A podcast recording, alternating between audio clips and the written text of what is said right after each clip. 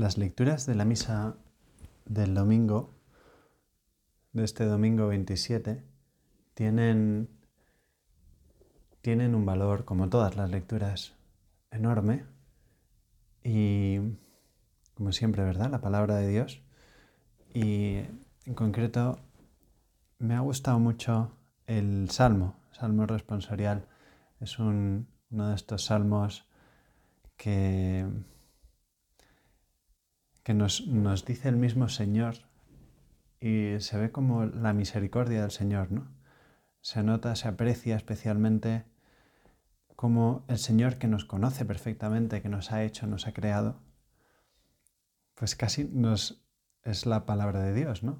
Pues está pidiéndonos, rogándonos que le escuchemos, que tengamos eh, oídos para lo importante y que esos oídos permitan que la palabra de Dios penetre bien en nuestro corazón. ¿no? El Salmo dice así, ojalá escuchéis hoy la voz del Señor, no endurezcáis vuestro corazón.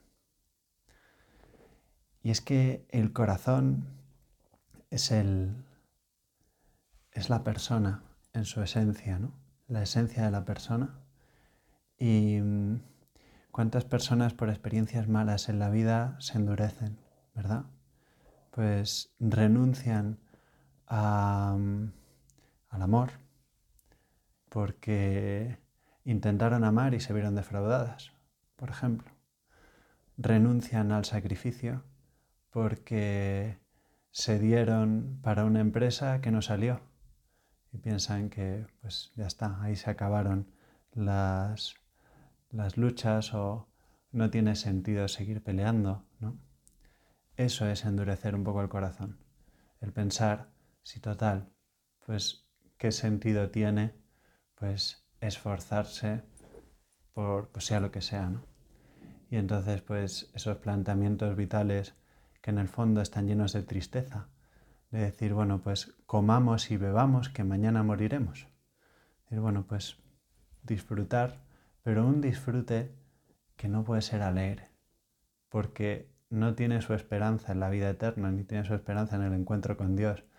Es el disfrute del ladrón que ve cómo a medida que gasta eso que ha robado, que además no lo tiene como propio, ve que cada vez se queda con menos dinero y va perdiendo su fortuna, lo único que tiene, se va consumiendo.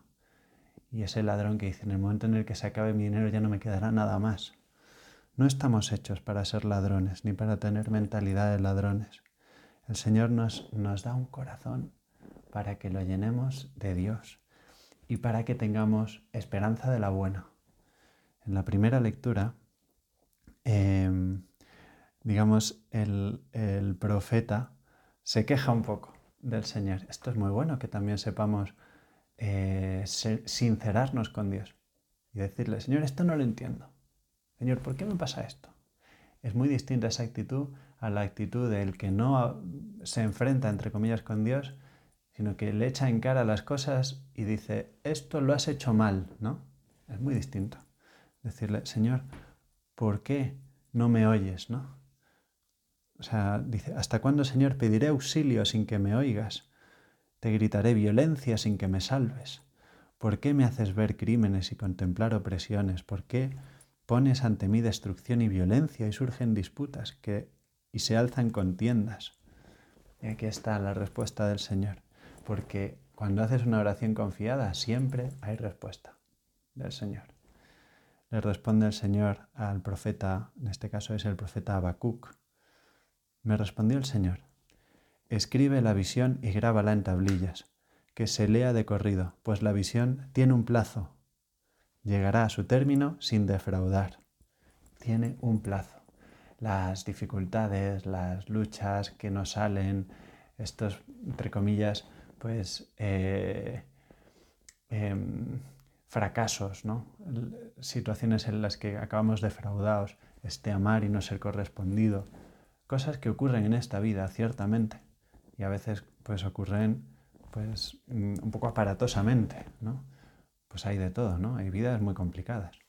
Y mm, pues eso es saber que tiene un plazo llegará a su término sin defraudar. Dije, dice, perdón, sigue diciendo el Señor, si se atrasa, espera en ella, pues llegará y no tardará. Mira, el, el altanero no triunfará, pero el justo por su fe vivirá. Pues eso, cuando pensamos a veces, si yo pues me dedicase a comer y vivir, ¿no? A disfrutar de la vida, pero con esa esperanza triste que decíamos, eh, viendo con envidia al malvado, ¿no? Aquí dice el altanero. Bueno, no triunfará. El Señor, ¿cómo va a darle el Señor el triunfo a quien no le hace caso? A quien vive como si Dios no existiera. Entonces, tener paciencia. Cuando luchamos las luchas del Señor y no vemos esos frutos necesariamente enseguida, pues tener paciencia y no, endurecer nuestro corazón, como hemos dicho al principio ese, ese salmo, ¿no? Ojalá escuchéis hoy la voz del Señor, no endurezcáis vuestro corazón. Y el Evangelio, pues nos dice también una cosa muy interesante, nos dice un par de cosas. Quizá un poco al principio cuesta ponerlas juntas, ¿no? Pero bueno, pues al principio nos comenta. Eh, en aquel tiempo los apóstoles le dijeron al Señor, aumentanos la fe. El Señor dijo, si tuvierais fe como un granito de mostaza, diríais a esa morera, arráncate de raíz y plántate en el mar, y os obedecería. Esta es la primera cosa que nos dice el Señor. Tened fe. Y es un poco parecido a lo que venimos diciendo, porque esa fe desarrollada en el tiempo nos da la esperanza que hace que no tengamos el corazón endurecido por las experiencias que nos salen, por esas dificultades que trae la vida, que intentamos digerirlas antes de tiempo. Paciencia. También lo dice San Pablo, ¿no? Por la paciencia salvaréis vuestras almas. Pues ese saber tener paciencia forma parte de la fe, de ese ver qué me irás a dar, Señor, con esta situación difícil. Seguro que todo tiene un plazo, ¿no?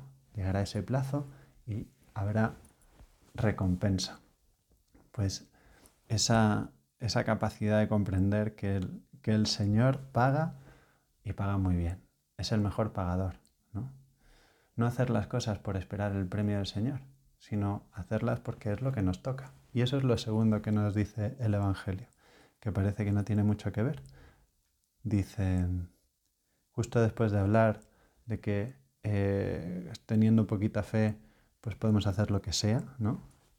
Luego dice, ¿Quién de vosotros si tiene un criado labrando o pastoreando, le dice cuando vuelve del campo, enseguida ven y ponte a la mesa?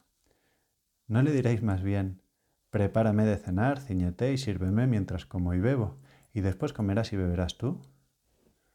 Es decir, cuando uno trabaja, cuando uno es siervo de, una, de otra persona, esto en el contexto cuando había eh, esclavos, pues se entendía, ¿no? Eran los tiempos en los que predicaba el Señor.